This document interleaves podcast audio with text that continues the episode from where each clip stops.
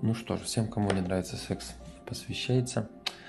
Э, ну, секс как таковой нравится всем, тут не нравится конкретно секс, то есть конкретным партнером. Но речь идет не о физической э, близости, а об эмоциональной. То есть она в первую очередь разрушена. И уже как следствие, и, конечно, физический контакт, он будет так себе. Поэтому э, развестись вы всегда успеете, как я всегда говорю, но лучше сделать шаг назад и вернуться на этап ранее, то есть эмоциональный, эмоциональной гармонии и научиться ее устраивать путем свиданий.